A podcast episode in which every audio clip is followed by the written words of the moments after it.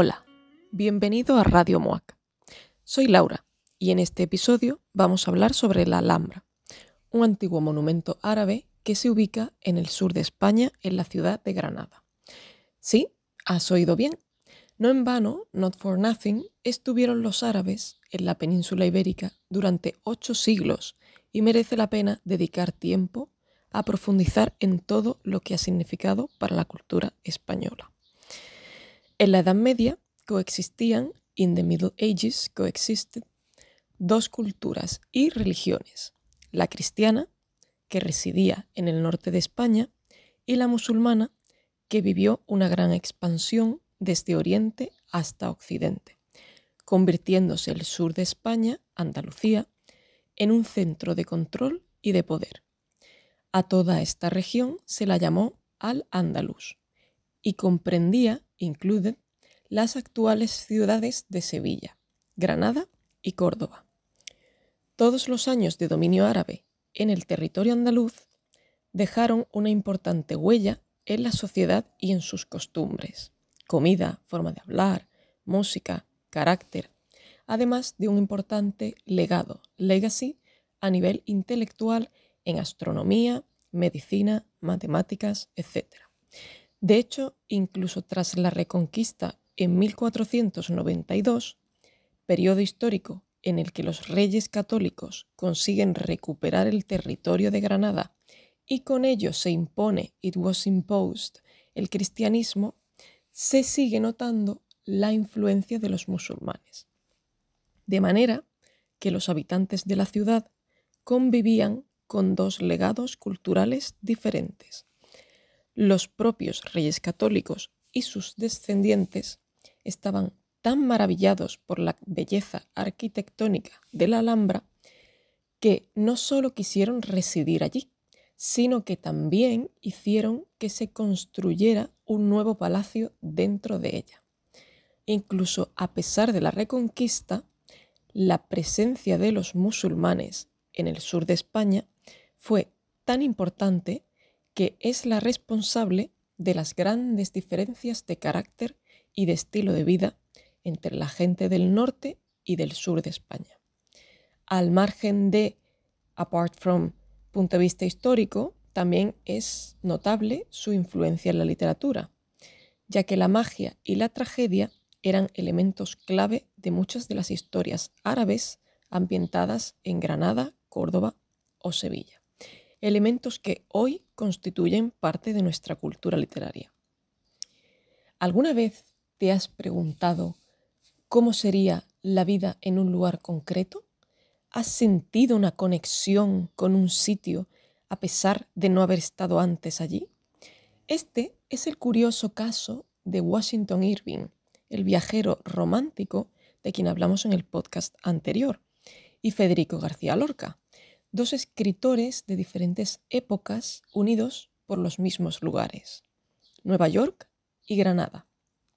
Para Irving, neoyorquino de nacimiento, Granada era la ciudad más bella y sentía verdadera fascinación por todo lo que veía y por lo que le contaban sus habitantes. Este escritor norteamericano es considerado el primer hispanista, porque viajó por todo el territorio español, documentándose y aprendiendo del estilo de vida, la historia, la lengua y la cultura españolas. Entre mayo y julio de 1829, Irving decidió alojarse en la Alhambra, algo que hoy en día no podemos permitirnos, para descubrir todos sus secretos y escribir su famosa obra Cuentos de la Alhambra que recoge leyendas tan conocidas como la de Zaida, Zoraida y Zorahaida, las tres hermosas hijas de un rey musulmán y de una prisionera cristiana. En esta leyenda, un astrólogo hizo la predicción de que las jóvenes corrían peligro de un mal casamiento. He predicted they were in danger of entering into a bad marriage, por lo que el rey las encerró en la torre de la Alhambra, desde donde las jóvenes se acabaron enamorando de tres caballeros cristianos capturados por soldados musulmanes. Las princesas con ayuda de su protectora, la discreta Cadiga, consiguieron conocer a los caballeros y hacer un plan para escaparse con ellos. Sin embargo, finalmente la más joven y tímida de todas, Zoraida, no se atrevió a huir, quedando sola en la torre, donde permaneció triste y sin casarse hasta el día de su muerte. La tragedia, a su vez, dio lugar a nuevas leyendas, donde esta joven aparecía como un fantasma. Como ya vimos en el podcast anterior en el caso de Hemingway, Irving también perpetúa en sus descripciones sobre España la dura crítica al carácter del español, como podemos ver en el siguiente fragmento. El arte de no hacer nada y de vivir de nada. El clima del país contribuye con la mitad. El temperamento de las gentes aporta la otra mitad. Para él no hay desgracia. El español es siempre un hidalgo, nobleman, aun en hambre y en harapos, in rags. Cien años después, en 1929, el poeta granadino Federico García Lorca visitaba Nueva York, la tierra natal de Irving, para escribir su famoso poemario llamado Poeta en Nueva York. Esta obra, como muchas otras del autor, está impregnada de fatalidad, y de destino trágico, de inevitabilidad de acontecimientos futuros, elemento que también aparecía en los cuentos de la Alhambra. Aunque Lorca siempre fue fiel a sí mismo y a sus orígenes, probablemente sus viajes a Estados Unidos le hicieron sentirse mucho más afortunado de su tierra natal, Granada, y del inmenso legado que la ciudad le había dado. Hoy, Granada y Lorca son inseparables, ambos parte de la cultura granadina para siempre. Me despido con un poema del autor dedicado a aquellos gloriosos tiempos que vivió la Granada árabe. Accede a la web para encontrar una representación visual de lo que significa este poema junto con su traducción. Espero que lo disfrutéis. Tu elegía, Granada, la dicen las estrellas que oradan desde el cielo tu negro corazón.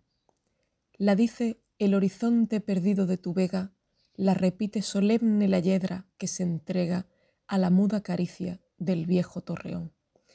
Tu elegía, Granada, es el silencio herrumbroso, un silencio ya muerto a fuerza de soñar. Al quebrarse el encanto, tus venas desangraron el aroma inmortal que los ríos llevaron en burbujas de llanto hacia el sonoro mar. El sonido del agua es como un polvo viejo que cubre tus almenas, tus bosques, tus jardines, agua muerta que sangre de tus torres heridas, agua que es toda el alma de mil nieblas fundidas que convierte a las piedras en lirios y en jazmines.